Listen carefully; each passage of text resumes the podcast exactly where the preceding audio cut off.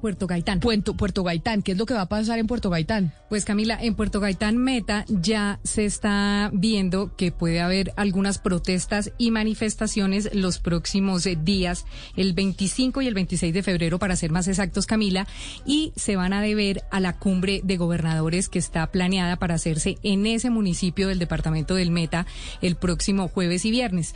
Nos dicen Camila que los pobladores de Puerto Gaitán tienen algunas diferencias con el gobierno nacional y van a aprovechar la presencia del presidente Iván Duque y de los 32 gobernadores para contarle al presidente que están desempleados, que no tienen vivienda, que hay problemas de salud, problemas de ambiente, o sea, le tienen toda una agenda preparada al presidente de la República para el 25 y el 26. Los pobladores dicen que va a ser una manifestación, una protesta pacífica, Camila, y esperamos que así sea, pero nos dicen a nosotros que se une la uso y que se unen algunos empleados que están un poco preocupados porque en los campos petroleros en Puerto Gaitán están trabajando cuotas políticas de gente de otros municipios y no del municipio de Puerto Gaitán, por lo que hay mucho desempleo en esa región. Así que lo que... le espera al presidente y a los 32 gobernadores el 25 y 26 de febrero no va a estar fácil en Puerto Gaitán, Camila. Y, y está bien que el presidente y los gobernadores vayan a Puerto Gaitán, Camila y Diana, porque yo creo que Puerto Gaitán es de pronto el territorio o el laboratorio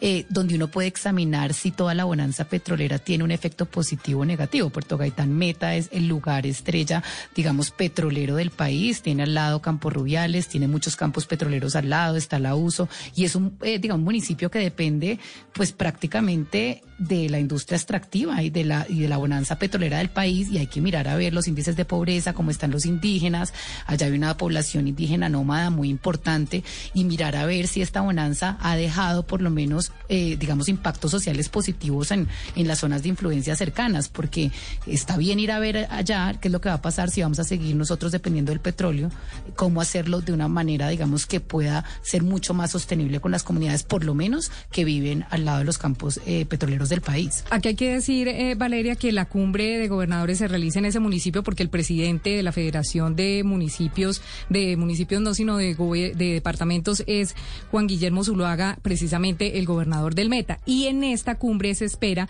que se elija un nuevo presidente de esa federación y suena mucho el gobernador de Cundinamarca, Nicolás García. Entonces, noticias lo que va a haber en esta cumbre de gobernadores. ¿Cuándo es la cumbre? 25 y 26 de febrero, Camila, jueves y viernes de este mes. O, sea, en dos días. En dos días, jueves y viernes de esta semana pueden estar haciendo manifestaciones en Puerto Gaitán Meta. Las van a hacer, Camila, y esperamos es que sean pacíficas, que no se vaya a formar un lío con estas manifestaciones en Puerto Gaitán.